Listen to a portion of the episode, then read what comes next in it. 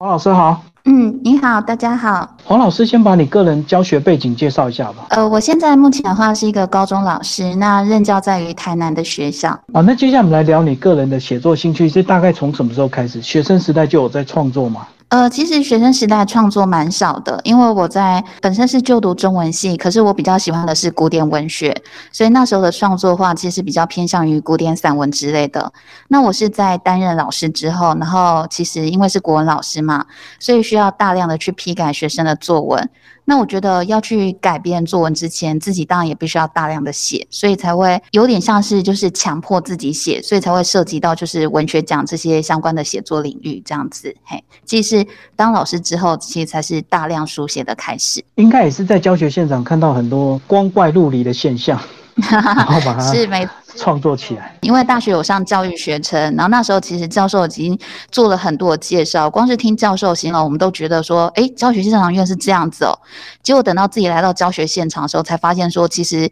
嗯，跟你过去听到的比起来，更多的就是正是所谓的光怪陆离，然后各种五花八门的现象都有这样子。好，那接下来我们就来讲这本书哦《起跑线》。然后你在一开始自序就有提到说，这本真的是一开始是为了比赛而去创作的，所以在时间上是有一点创作的一个压力，对不对？对，没有错，嘿，呃，其实我在写的时候，就是因为还是有学校的事情要处理。那当我自己的时间掌控的话，这也是我第一次写那么长，就是超过一万字的作品，所以时间掌控其实是不理想的。那我记得我就是当时剩下最后一个月，因为它是三月结稿，三月一号结考，那我剩下最后一个月，就是终于想到题目写的时候，就写差不多一万字。就发现连我自己都不想看下去，所以好像剩下二十天了，然后写了一万字，可是觉得说如果连我自己都不想看的话，这个作品不会有其他人想看，所以就只好二十天的时候就赶快再重新就再思考一个主题来写，那就是现在所写这个主题。但是幸好最后又把它赶出来，不过在写的时候真的就是有一种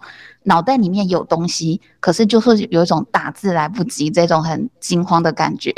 然后这个主角他的这个处境是跟你个人过去有这样的经验，还是你曾经看过你的学生受到一些升学压力的一个压迫？呃，其实都有，因为就像我在书里面有提到，就是我的侄女现在也是一个小学的年纪，那我觉得很多。我里面写的其实是有一个张先生，有一个父亲的视角。那其实那个父亲所思考的很多的烦恼，其实也是我现在的烦恼。那另外一方面的话，就像主持人提到的，也是我在教学现场所看到的家长的一些状况。呃，因为我目前待过两间高中，那前面那一间的话，他的呃学生的 PR 值是在比较中间，所以班亲会的时候，家长问我的都是老师，我们家小孩很听你的。你可不可以叫他就是不要那么早睡，啊要读书，不要这边玩手机这样子。好，这是之前那间学校。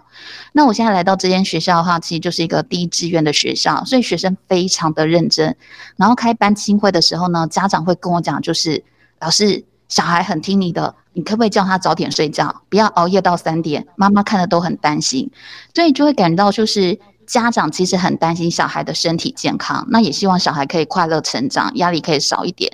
那小孩很多时候是小孩放不下，可是你仔细跟学生聊过之后，你会发现，学生之所以放不下，是因为他一方面对自己的期许，一方面他其实感觉到妈妈爸爸背后还是有期许，还是希望他考得好啊，上一个厉害的大学啊，所以这种压力，然后兼杂着爱，所以学生也没有办法真的在所谓的。教学现场当中可以去舒缓，他们其实还背负了一个很大自己的期许以及家长的期许。对，刚刚黄老师讲到一个重点，也许家长他不会刻意的去表现对课业上的要求，可是当他们看到成绩的那种表情。好像隐约就透露出来，对不对？对，没有错，嘿。然后包括对于未来的规划，哈，就是希望小孩子可以有一个很稳定，然后薪水很高的职业。那其实，在台湾的一个现现况，我们都知道，你要得到一个很稳定或是一个很高薪的行业的话，那个大学甚至硕士的学历，都还是要把它挤到最前面。所以学生也会考量到这个事情。然后升学压力，我觉得自己在高中阶段还是非常非常的明显。好，那接下来我们再来讲这本书的内容，非常意外的。是，参加的补习班居然是针对大人的补习班，不是针对小孩的补习班，这非常颠覆诶。以以前我以为你会讲的学讲的是那些升学补习班，然后的一些成长改变。是因为其实也就是在一个教学现场当中，有时候跟家长的一些对话，或是有时候学生也会来跟我讲一些，就是他的抒发他的压力，或是询问说一些的方法怎么之类的。那你其实会发现说，有时候问题其实不是出现在学生身上。是家庭，甚至有时候是家长，家长的观念是，其实是反正是整个就是所谓的压力啊，或是整个呃事情没有办法进展顺畅的一个关键点。那比如说我的一个学生，他曾经来跟我讲过一件事情，他说：“老师，你知道人世间最痛苦的事情是什么吗？”我说：“是什么？”他说：“人生人世间最痛苦的事情就是你爸爸是台大医学系。”所以你爸爸是台大医学系的时候，他就没有办法去理解为什么你数学考不到一百分这个事情。爸爸会觉得说，哎，数学很简单呐，物理很简单，也不是看看就会了吗？我看看就会了，真的？你怎么会不会呢？不会，我教嘛，你一定会的。所以学生就会有一种，他在怎么做，他好像都没有像爸妈这么的好。可是我们是一个所谓的旁观的话，就会发现说，因为彼此都是独立的个体，小孩是爸妈生的，可是不。一定就是爸妈引出来的啊，所以这些的话就会发现说，其实小孩会自责，为什么自己表现不好？可是老师在旁边看了，其实是有点心疼的，就是觉得说，其实应该要调整观念的，有时候不是小孩，是家长的某一些想法，会在于就是比较自己的是以、自己的一个世界所看出来，然后就很容易去忽略掉学生或是小孩个人的感受。所以，就像刚才主持人所讲的，我这个补习班自己设定就是让这些家长有一些补救教学的方式，这样子。所以刚刚讲到一个重点，就是学霸的父母亲并不一定能够生出学霸的子女，所以他们相对压力就非常大。就是有另外一种状况，就是家长会对小孩过度期许。学霸的父母会要求小孩也是学霸，那不是学霸的父母也会要求小孩，你也必须要表现亮眼。可是有时候就会发现，父母亲在抱怨小孩子只玩手机、只打游戏，但其实家长也是啊。就是有时候跟家长一边对话的时候，家长也是在那边赖划来划去。那我说，哎，是不是有急事要处理？他说没有啊，没有啊，就变成他一个习惯动作，可能他可能没有自觉这样子。所以我觉得这可能也是家长，就是站在小孩的角度来看的话，就会发现说，哎，爸爸妈妈，你有很多事情，那我觉得不对劲哎，你也是不是应该要调整一下？嘿，所以有点像是也把我在教育现场所听到的小孩的心声，然后放到这本书里面去，这样子。真的，现在很多大人连那个赖的那个。讯息声叮咚，他都不会关掉。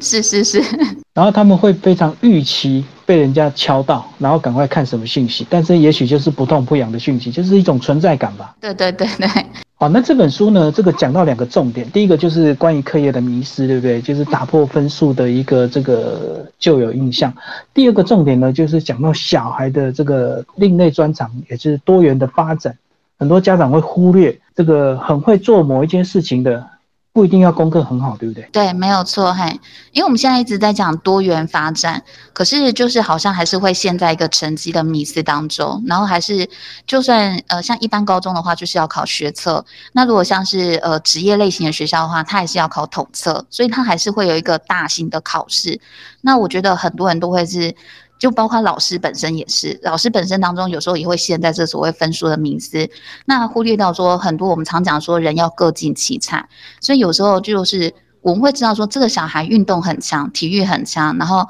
手工艺很强，然后呃画图啊或是一个舞蹈非常的厉害，可是我们同时就会要求他要兼顾学业。所以其实我们还是陷在这个以课业为主的一个导向当中。那其实有时候其实不仅会去牺牲掉学生表现的一个空间，其实有时候反而还会让有才能的学生他先自行否定了自己的才能。他会觉得说：“哦，我很会跳舞，可是这个东西学测又不考，那我为什么要花心力在这方面？”反正有时候他会否定了自己的才能，这样子。对啊，这种优势发展很多道理，我们大概都理解，相信很多家长也认同。可是，如果让你的小孩来做这个事，他可能就不会愿意让小孩功课很烂，但是专注在某个专长上。但是他能够认同这个道理的，是，所以我在这本书里面也想要放进这个矛盾，所以就是写着写着的时候，其实以家长的心情在写，就是我也想要表达出来，就是家长其实非常的爱小孩，就是因为他很爱小孩，他才会对小孩有这么多的一个期许，然后对未来的规划，那这些当然感受到是压力，可是其实可以发现到，就是那个压力背后，其实有家长对这个小孩非常在乎的心情。但有时候很矛盾，就是因为太在乎了，所以这个在乎反而到后来小孩感受到的就只有这个在乎，然后没有办法去感受到后面家长所付出的这个爱。但是我觉得这个爱确实是始终存在的，还是要用一些比较奇幻的手法来吸引大家阅读，对不对？所以你才会创立一个所谓。这个奇幻的补习班这样子，对，嘿，就是一开始也挑战了，就是我们一般的观念，就觉得家长啊帮报名的补习班，然后一定是小孩要去读书这样子，可是去一个补习班的话，却是让小孩子去睡觉，然后家长去做这些所谓的数学课、国语课，然后教的好像是一些很简单，可是当然在里面会有一些的爆点，就是让家长发现说，哎，我们习惯的东西，其实跟现实当中其实。相互违背的。那另外一个会设计让小孩子去睡觉，也是因为我发现我的学生都是非常的睡眠不足。我真的觉得就是现在大家都好忙，然后他们真的最需要的一个是时间，最需要的一个方式就是真的可以有一个地方让他们好好的休息，而且真的是非常妥善的、安稳的，甚至有一种就是好像遨游在太空当中，然后你可以暂时不要去管地球那些纷纷扰扰。所以这是我也希望说可以在那个补习班里面，因为。篇幅的关系，所以我后来就是导向了那一个有关于家长的补救教学。那其实我原本预定的时候是想要同时也写小孩子在房间里面，好在那边。个别很奇幻的太空舱里面，然后他们到底去玩些什么，然后去发掘、享受些什么。不过因为四万字的空间有限，那我最后想说，那我还是导向这个主题好了，就专注在你最想要这个凸显的主题，就是家长是需要再教育的。对，没错，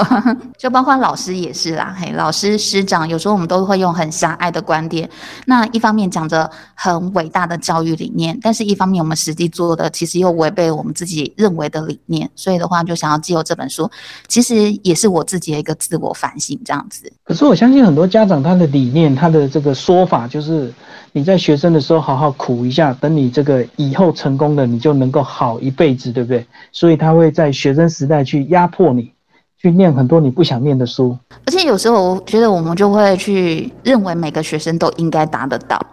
就会觉得说，哎，既然大家都是啊，为什么那个某某某他国文可以考一百分，那为什么六十都考不到？哈，我们上课都一样的时间点啊，人每天都是二十四小时啊，上帝很公平的啊，这样子，然后一定是你不努力。可是有时候其实就会非常明显去忽略掉个别的一个发展跟兴趣。所以我在故事里面就设计了一个，其实是一个在学业方面非常不亮眼的小朋友。哈，这个小男生的话，他在学业方面的话，其实。没有什么很突出的表现。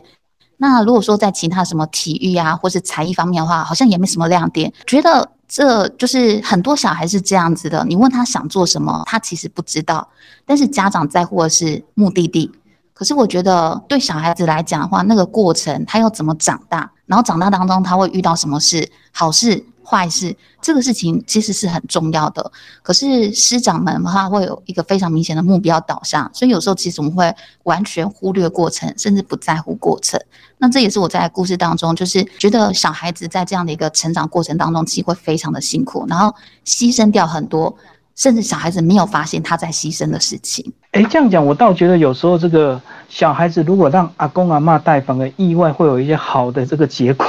因为他们会。比较专注当下，对不对？一些陪伴，而不是一直要求他课业上的压力。是啊，嘿，我们家也是这个样子哈，就是那个呃，阿公阿妈，因为我们家就是阿公阿妈，然后我哥嫂嫂这样子，再加上我，所以其实就是可以讲说是呃五个大人，然后对两个小朋友，然后五个大人对小朋友那个教育方式都不一样哈。爸爸妈妈就会用比较凶的方式，那阿公阿妈的话就是会比较在乎，就是有没有吃饱。然后有没有那个生病这样子身体的健康？那姑姑的话就是比较在乎说带去玩这样子，所以那个他考几分的话，其实我不太在乎，因为我不是说我不在乎，而是我知道说我哥我嫂会在乎。那我在乎的事情就单纯带他去玩，然后去看一些学校不考的东西这样子。所以我真的觉得说小孩子其实他像刚才所讲的，就是他有接触到不同的大人的话，然后这些大人有各自不同在乎的事情的话，其实对小孩子来讲，反而是一个很棒的发展。好，那里面呢总共有四堂课，那都有